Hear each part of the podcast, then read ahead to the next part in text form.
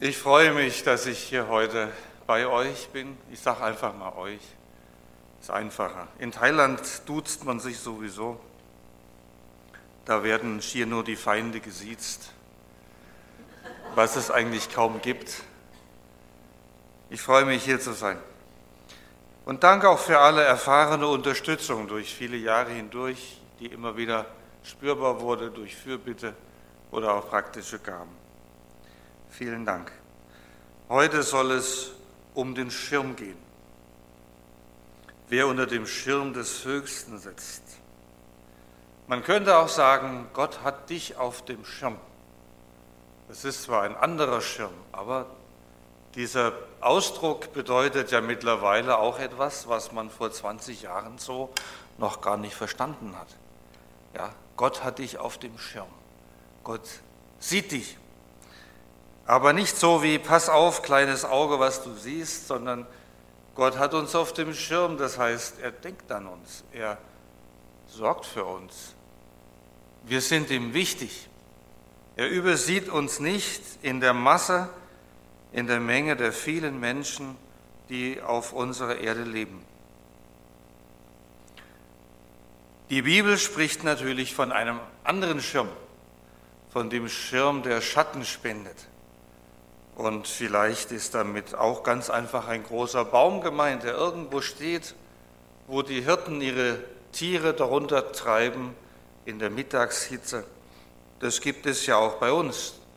So verschiedene Hüte oder Hute, Eichen oder Buchen oder Linden oder vielleicht gibt es ja in eurer Gegend auch sowas. Irgendein ganz großer Baum, der so eine Landmarke ist, wo früher die Hirten ihre Tiere hingetrieben haben, wenn es zu warm war. Ein einfacheres Beispiel ist das, was ich euch mitgebracht habe.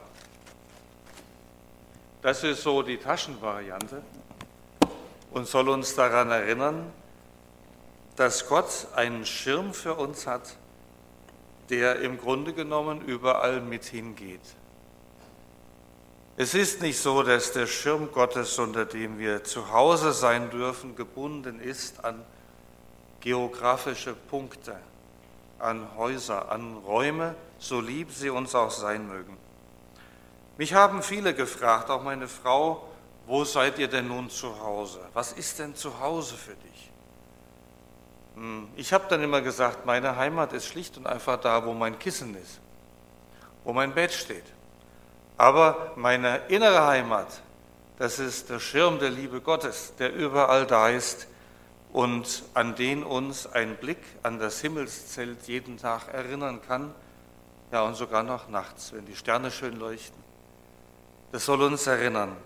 Vieles in unserer wunderschönen Natur, die Gott geschaffen hat, ist ja doch eine Predigt ohne Worte. Viele Dinge in der Natur, in der Schöpfung, die Gott geschaffen hat, Vieles davon erinnert uns an Dinge aus der Heiligen Schrift. Die Natur ist eine Predigt ohne Worte und es ist gut, darauf zu achten und darüber nachzudenken.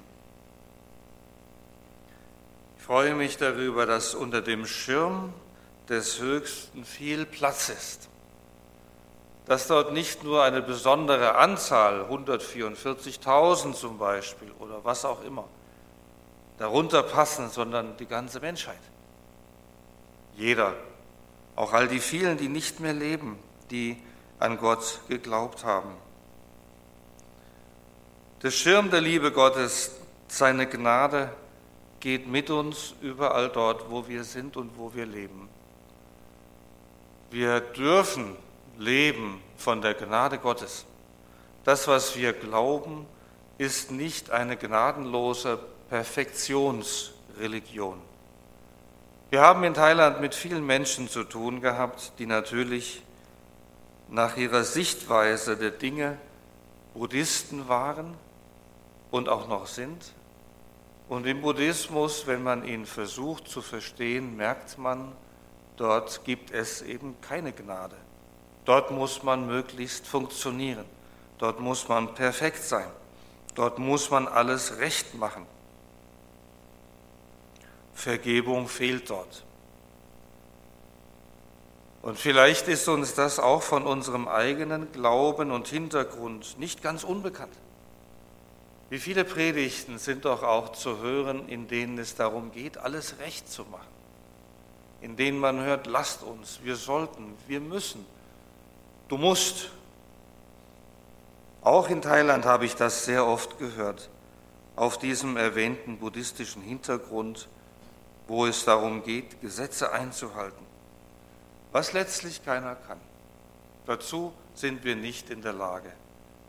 Wir haben ja alle diesen Knacks, der es uns nicht möglich macht, alles richtig zu machen und alles richtig zu tun. Das hat irgendwann auch unser Stammvater Adam gemerkt, nachdem er zum ersten Mal gesündigt hat. Und dann war da die Frage Gottes, Adam, wo bist du?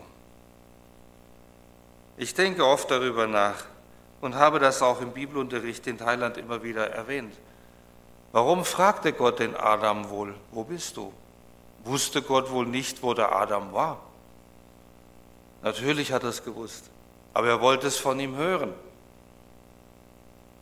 Und der Adam hat nur sehr dünne geantwortet. Und er hat auch nicht gesagt, warum er da saß, wo er saß und was geschehen war. Adam und Eva hatten sich ja damals von dem Schirm der Gnade Gottes entfernt und waren zufrieden mit einem Blatt. Das ist wörtlich zu nehmen, aber natürlich auch im übertragenen Sinne. Mit wie vielen Feigenblättern plagen wir doch uns heute oft durchs Leben. Mit wie viel Ersatz statt des Schirmes der Liebe und Gnade Gottes mühen wir Menschen uns ab und allesamt taugen sie nichts. In Thailand haben wir uns sehr intensiv natürlich befasst mit der dortigen Religion. Auch hier fragen mich Menschen nach den Glaubensvorstellungen dort. Und dann antworte ich gerne, der Buddha war sicher ein sehr ehrenwerter Mann auf der Suche nach Wahrheit, der aber von dem Wort Gottes nichts erfahren konnte. Und so war er selber auf der Suche und hat dadurch eine Weltreligion gegründet. Er hat gerungen nach Erkenntnis. Und die Erkenntnis, die er gewonnen hat, war aus seiner Sicht, der Himmel ist nicht mit Millionen von Göttern gefüllt, so wie es der Hinduismus lehrt bis heute, sondern über uns waltet das Schicksal. Darum müssen wir nicht morden, nicht Ehebrechen, nicht lügen, nicht stehlen, nicht habsüchtig sein. Und die Mönche sollten nach dem Mittagessen keine Speisen mehr zu sich nehmen, ehelos leben und keinen Alkohol trinken. Das war seine Erkenntnis. Das ist eigentlich gar nicht mal so falsch. Es ist sogar sehr nahe an den zehn Geboten, wenn wir diese ersten fünf bedenken. Und dann habe ich meinen Studenten sehr oft gesagt, und doch gibt es dort einen riesigen Unterschied. Bei den zehn Geboten steht vor jedem Einzelnen der Spruch, ich bin der Herr dein Gott.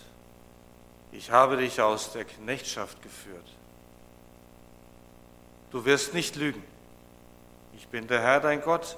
Ich habe dich aus der Knechtschaft geführt, aus Ägypten. Du wirst nicht stehlen. Ich bin der Herr dein Gott. Ich habe dich aus der Knechtschaft geführt. Du wirst nicht lügen, nicht morden, nicht stehlen, nicht ehebrechen.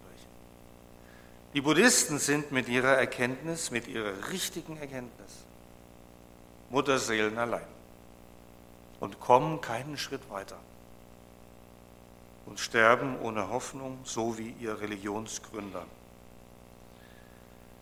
Das hat mich manchmal sehr, sehr, sehr beschäftigt und auch das Herz schwer gemacht. Was wäre, wenn dieser Mann, dieser ehemalige Kronprinz Siddhartha Gautama, so wie Buddha früher hieß, was wäre, wenn er das Wort Gottes kennengelernt hätte? Was wäre geschehen mit Mohammed, wenn er damals zu seiner Lebzeit nicht auf verweltlichte, eben säkulare, halbherzig glaubende Christen gestoßen wäre, sondern solche, die wirklich Jesus lieben. die gottesfürchtig leben. Was wäre aus diesem Mann wohl geworden? Auch er hat sich dann abgewendet und hat sich selber auf die Suche gemacht und hat seine Erkenntnisse gesammelt. Ich denke, wir sind eingeladen und es ist uns wirklich bewusst und muss uns bewusst sein, dass ein halber Christ ein ganzer Unsinn ist. Und dass es so wichtig ist, dass wir uns Gott ganz und gar anvertrauen, dass wir ganz und gar unter seinen Schirm gehen. Ich möchte manchmal durch die Reihen gehen und Menschen fragen, wo bist du jetzt innerlich? Was denkst du gerade? Wo, wo bist du mit deinem Herzen? Was bewegt dich? Die Klassenarbeit nächste Woche, der Berufswechsel oder Dinge in der Familie oder was auch immer. Wo, wo, wo bist du innerlich? So oft sind wir mit unseren Gedanken doch irgendwo unterwegs und eben nicht unter dem Schirm der bleibenden, bergenden Liebe Gottes. Und dann leben wir auch so, an Gott vorbei. Und das tut keinem gut. In Thailand habe ich ja allerlei Dinge getan, die, ja, die man hier nicht so tut, weil die Gelegenheit nicht dazu besteht. Angefangen von Thai-Sprache studieren, schreiben, lesen, sprechen meine Frau hat das auch gemacht. Wir haben vieles andere noch dazu getan. Wir haben interessante Erfahrungen gesammelt mit Land und Leuten, mit dem Essen. Vor zwei Jahren wurde ich gebeten, in einer Musikgruppe mitzuspielen, in einer Western Country Band in Thailand mit Berufsmusikern. Das war toll. Die ganze Truppe war als Cowboys verkleidet, aber sang nur christliche Lieder. Wir hatten ein Konzert vor drei Jahren auf dem größten Platz in der Stadt, an der größten Kreuzung vor dem größten Einkaufszentrum in Gluthitze. Und dann habe ich meine Mütze aufgesetzt mit diesem Propeller da drauf. Und der funktioniert wirklich, nur hier sind wir jetzt nicht im Sonnenlicht. Und dann geht hier tatsächlich der Propeller an. Das war gut. Aber abends hatte ich so was wie einen halben Hirnschlag. Es war so heiß. Ich bin nur noch mit wankenden Knien in mein Auto, habe an dem einen Abend mitgespielt, am nächsten war ich krank. Es war zu heiß. Diese Mütze ist zwar gut und hilft, aber das war einfach zu viel. Ein Schirm hätte es gebraucht. Nur, wer stellt sich schon in einer Cowboy-Country-Band Musikgruppe vorne hin mit einem Schirm. Na, die Mütze, das hat es schon getan. Im übertragenen Sinne,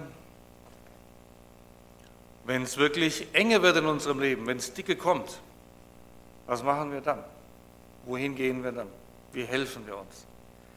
Unsere Lieben in Thailand machen es so, die noch nicht Christen sind, die müssten eigentlich dann zum buddhistischen Mönch gehen zum Abt in ihr Kloster im Dorf. Aber das tun sie nicht. Sie gehen dann in der Regel zum Schamanen, zum Zauberdoktor. Der hat dann Wasser und Pülverchen und Zaubersprüche und der ist auch billiger.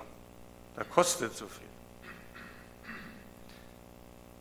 Wie viele von uns wenden sich an Wahrsager, an Horoskope und denken nicht, dass das nur ganz und gar außerhalb der christlichen Gemeinde geschieht. Es ist eine große Versuchung, sich dort zu informieren. Es ist eine große Versuchung, sich an irdische Dinge zu hängen, die uns schützen könnten, seien es Menschen, seien es, sei es Geld, sei es Einfluss. Vieles auf unserer Welt verspricht uns ja Schutz. Aber was uns wirklich Geborgenheit vermittelt, das ist nur Gott und Gott allein. Und alle selber gebastelten Erlösungsmodelle taugen nichts. Immer wieder habe ich das in Thailand gespürt, wie sehr die Menschen eigentlich nach Erlösung suchen, wie sie fromm sind, viel frömmer als wir Deutschen. Aber man kann auch ohne Gott fromm sein und nicht nur in Thailand. Wie viel habe ich dort wahrgenommen an Ersatzschirmen, die sich Menschen ausgedacht haben, um das Leben zu meistern. Fragwürdige Entspannung. Alkoholismus ohne Ende. Die Leidtragenden sind meistens die Frauen, die zurückgelassen werden und die Kinder, die ohne Väter aufwachsen. Die Kinder, die nicht lernen, was ein Vater wirklich ist und die die, die, die Fehler ihrer Väter wiederholen. Unsere Lieben in Thailand sind so liebenswerte Menschen, so freundlich und friedfertig, aber oft so unglücklich unterwegs. Und ich habe mich manchmal gefragt, wie geht das, dass sie immer noch so wunderschön lächeln können? Das ist mir bis heute ein Rätsel geblieben. Das ist Kultur. Oder ist es vielleicht doch die Ebenbildlichkeit Gottes, die wir nie auswischen können? Wie dem auch sei, dieses Wort das uns heute Morgen beschäftigt, lädt uns ein, Platz zu nehmen unter dem Schirm des Höchsten. Es heißt ja dort, wer unter dem Schirm des Höchsten was macht? Sitzt. Also nicht stramm steht. Oder nicht einfach nur so steht. Oder auf einem Bein steht. Oder zur Hälfte steht. Sondern sitzt. Mich erinnert das an eine Wanderung in meiner Schulzeit. Eine elendlange Wanderung war das. Und ganz am Ende war ein Brunnen, das wusste ich, das wussten alle anderen noch nicht, weil ich dort schon mal war, zufälligerweise. Und dann kam irgendwann dieser Brunnen und wir haben alle getrunken und dann war da die Bank. Und da saßen wir und saßen und saßen und wollten gar nicht mehr zurück in die Jugendherberge. So ist das unter dem Schirm der Gnade Gottes, der uns begleitet unser Leben lang und der mit uns geht, wo wir immer sind. Der noch viel besser ist als alle Ruhebänke dieser Welt, weil Gottes Liebe uns ja begleitet. Wie Jesus ja sagte, ich bin bei euch alle Tage. Stand auf unserem ersten Gebetskärtchen, als wir 1984 ausgereist sind. Übrigens noch in Schwarz-Weiß. Ja, als ganz jung verheiratete Leute. Ja, Jesus spricht, ich bin bei euch alle Tage bis an der Weltende. Davon leben wir, von dieser Ermutigung und von seinem Schutz, der gerade dann stark wird, wenn es uns auch ganz körperlich ans Leben geht, an den Kragen geht. Auf dem Dorf damals hatten wir eine ganz schwere Zeit. Ich habe ja eine heimtückische Krankheit gehabt, eine Herzinnenhautentzündung, die mich dann 17 Jahre lang wirklich beschwert hat, nach Leib, Seele und Geist die mich fast jede Nacht wach gemacht hat mit Luftnot.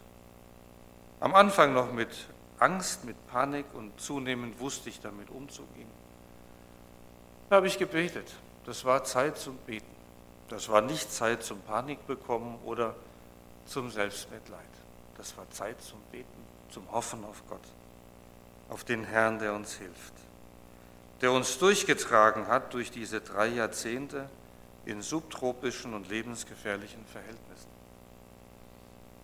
Letztes Jahr im Oktober kam mir dann ein Bild vor die Augen, ich weiß nicht mehr, wo es war. Da ging es um eine Giftschlange und komischerweise aus Thailand. Diese Schlange heißt Kreit, diese Art K-R-A-I-T. Und es sei so ziemlich das giftigste Reptil in Thailand mit den meisten Todesopfern. Diese Schlangen sind nicht aggressiv, die schlängeln sich halt da so rum und legen sich auch mal neben die Betten, die auf dem Boden oft sind in den Häusern. Wenn man sich dann rumdreht, dann hat man sie halt irgendwo hängen und das war's dann. Ich habe in unserem Garten genau so eine Schlange gesehen, als wir 1987 dort waren auf dem Dorf, wo damals Helmut Dietsch uns eingewiesen hat. Und die Schlange tat mir leid, denn unsere Hühner waren dahinterher. Und als Mensch, der Tiere mag und Landwirtschaft sowieso, dachte ich, naja, Schlangen sind nützlich, die fangen Mäuse, Insekten, Schädlinge. Da habe ich die Schlange genommen und habe sie von den Hühnern da praktisch gerettet. Und stellt euch vor, dieses Viech hat mich gebissen zum Dank. Es war eine ganz kleine. Naja, dann hat sie natürlich den Bonus vermasselt und die kam dann wieder zurück bei den Hühnern, das ist ja klar. Ne? Die haben da nicht lange gefackelt. Und ich habe so reflexhaft diese Wunde so ausgesaugt, ausgespuckt, das habe ich mal gelesen, macht man so. Und dachte mir nichts dabei, weil diese Schlange ja keine so Klappgiftzähne hat. Aber in der Nacht danach ging es mir ganz komisch. Das Herz lief rückwärts. Ich hatte Atemnot, Todesangst. Und schob das aber auf meine schwere Erkältung, die ich damals hatte. Und letztes Jahr, eben im Oktober oder November, las ich, wie diese Schlangen beißen. Die haben nicht diese Giftzähne. Und es war genauso eine Schlange. Und die Kleinen sind gerade so giftig wie die Großen. Und es reicht, um eine ganze Reihe von Menschen zu töten. Da habe ich wirklich die Luft angehalten. Und habe mich gewundert, dass ich noch lebe. Das kann Gott machen. Gott hat bewahrt, aber er hat mir auch das Drama hinterher nicht erspart. Normalerweise ist es so, dass dann der Körper gelähmt wird, angefangen von der Atmung, das Herz, die Muskeln und man bleibt bei Bewusstsein bis zum Schluss. Das ist furchtbar. Und das fing an. Es ging mir ans Herz. Und doch kam es nicht zum Äußersten. Der Schirm des Allmächtigen, sein Schatten. Ich habe dann diese Geschichte meiner Sprachlehrerin erzählt. Ich habe bis zum Schluss noch weiter Sprache gelernt. Dann guckte sie mich an mit Augen so groß wie Flaschenböden. Du auch? Dann habe ich gesagt, ja was, du auch? Ja, ich bin auch von sowas gebissen worden. Und ja, was dann? Ja, dann bin ich schnell zum Krankenhaus, die Lähmungen kamen schon, es war eine große Schlange. Und ich bekam, hat sie erzählt, ein Serum und habe es überlebt. Zeitgleich kam ein anderer Mann, der von derselben Schlange gebissen, also der, einer anderen Schlange derselben Art gebissen worden war. Und das Serum war alle und er starb. Es ist wirklich, wirklich Gottes Kraft in den Schwachen mächtig. Es ist nichts, aber auch nichts, worauf wir uns etwas einbilden können, wenn unser Leben gut geht und wenn es bewahrt bleibt. Es ist alles Gnade. Eine mächtige Gnade, die mächtiger ist als aller Tod und als aller Teufel die mächtiger ist als der stärkste Schicksalsglaube und als alle eigenen Selbsttröstungen, mit denen wir Menschen unterwegs sind in unserem Leben. Der Schirm der Gnade Gottes ist eine ganz eigene Sache. Natürlich ist es so wichtig für uns, dass wir das nicht missverstehen als Freifahrtschein zum Überholen in unübersichtlichen Kurven. Wer macht das schon? In Thailand tun es viele. Sie glauben an ihr Schicksal. Sie glauben, heute habe ich Glück. Lange noch einmal ans Amulett und dann rein in die Kurve, auch wenn nichts zu sehen ist. Wie oft habe ich das erlebt? Und ich habe immer wieder die Luft angehalten, weil es so oft gut ging. Bis es dann immer schief geht.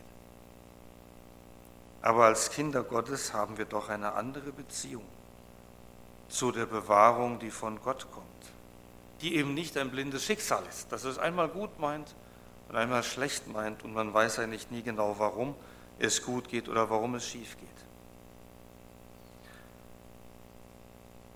Das ist natürlich etwas, was dann nicht bei einem selber bleibt.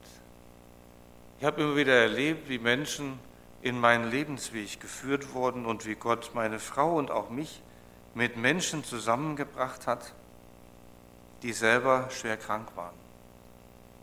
Und je und dann war mir klar, jetzt ist es deine Sache. Du musst da beten mit diesen Leuten. Ich habe das nicht sehr oft getan und das ist auch nichts, worüber man laut reden sollte. Aber es ist schon so, dass Gott Heilung geschenkt hat. Aber auch nicht immer. Ganz zum Schluss unserer Thailandzeit geschah dann ein ganz schwerer Unfall. Der Sohn von befreundeten Missionaren, die in Bangladesch arbeiten, mit der lieben Zeller Mission, hatte einen ganz schweren Unfall und fuhr etwa mit 60, 70, 80 ungebremst auf ein Fahrzeug, wie gerade die Fliege gegen eine Klatsche. Ja, das war furchtbar. Und meine Frau erfuhr dann davon und wir sind dann ins Krankenhaus und haben dafür gesorgt, dass er in einer guten Intensivstation untergebracht war. Meine Frau ist ja Krankenschwester und hat da ordentlich den Ärzten und den Schwestern und Krankenpflegern eingeheizt, weil sie ja vom Fach ist. Und das war eine ganz gute Sache. Aber dieser Junge, der war einfach bewusstlos, er war im Koma. Und ich dachte so, wie oft ist es mir schon selber so gegangen. Auch ich habe Koma gehabt. Damals hat unser Missionsdirektor über mir gebetet und ich wurde geheilt, als die neue Herzklappe fällig war vor vielen Jahren. Dann habe ich diesem jungen Mann meine Hand aufgelegt und gesagt, lieber Herr, erbarm dich über ihn. Was hast du mit ihm vor? Heile ihn doch, richte ihn auf, allem anderen zum Trotz. Und am nächsten Tag fing er an zu reden. Er erkannte seine Geschwister.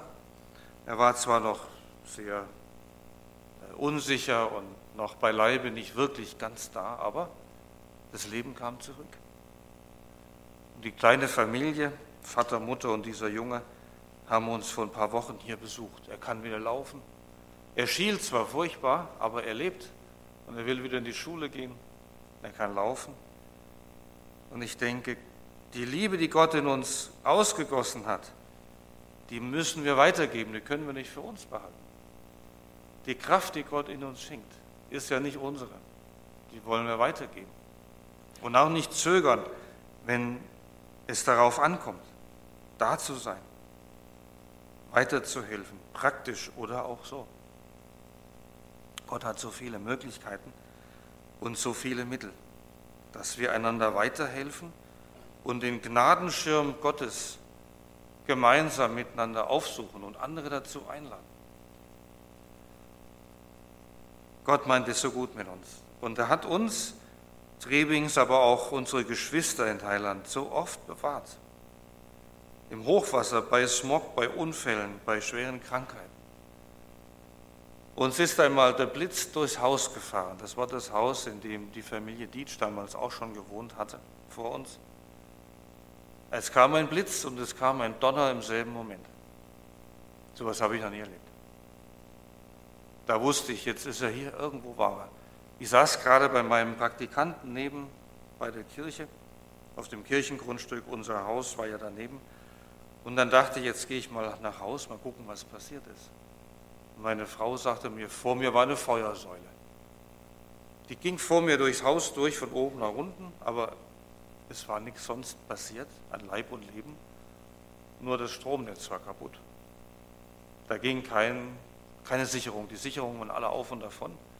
Die konnte man auch nicht reparieren. Das war alles verkohlt. Die Kühlschränke waren hinüber. Die, die Kompressoren an den Kühlschränken waren kaputt. Gott kann bewahren über Bitten und Verstehen, aber er erspart uns natürlich nicht Schwierigkeiten und Probleme im Alltag. Das Leben mit Gott ist nicht die Garantie, dass alles gut geht. Aber am ärmsten sind eigentlich die dran, die mit Gott leben und dann immer noch sagen, ach, wie kann Gott das und jenes zulassen?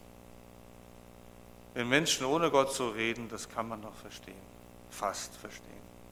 Aber wir, die wir Gott kennen, sollten eigentlich so nicht denken.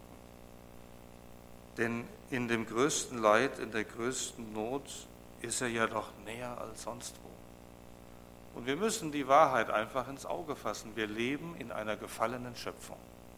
Wir leben nicht in einer heilen Welt. Es ist nicht so, dass diese Welt heil ist.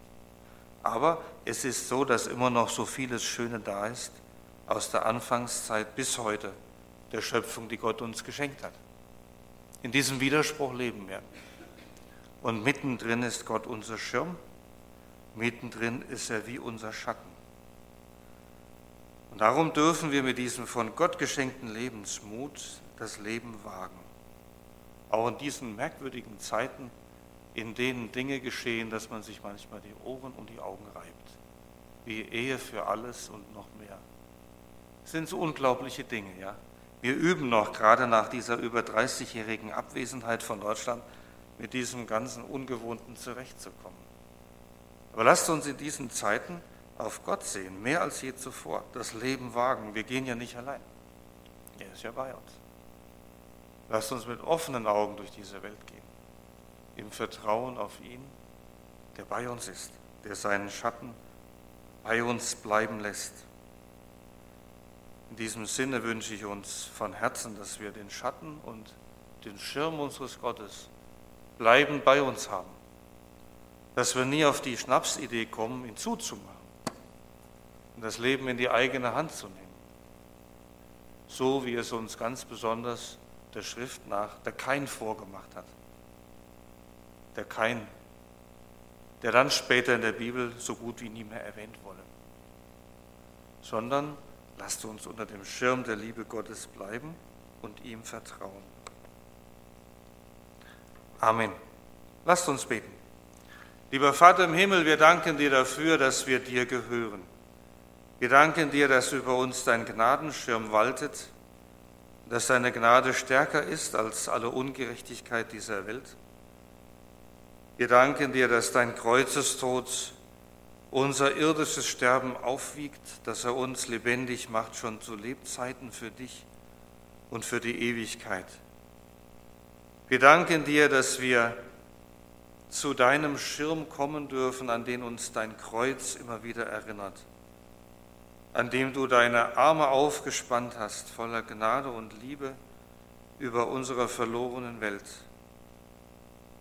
an dem du für uns und für alle gebetet hast. Vater, vergib ihnen, sie wissen nicht, was sie tun. Wir beten dich an über deiner Treue, die unsere Untreue aufwiegt und außer Kraft setzt. Und wir danken dir, dass wir dir alles das in unserem Herzen oder auch laut bekennen dürfen, was uns vielleicht von dir trennen mag.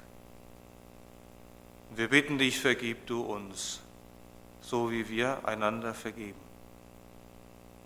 Wir danken dir, dass wir im Aufblick zu dir aufstehen dürfen und mit dir das Leben wagen dürfen indem du unser Herr bist, indem du Weg, Wahrheit und Leben bist und unser Begleiter und das Ziel.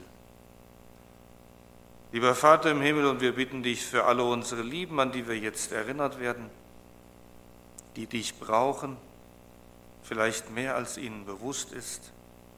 Wir bitten dich besonders für die, die noch zu weit weg von dir sind, dass sie deine Nähe suchen möchten solange sie Zeit haben.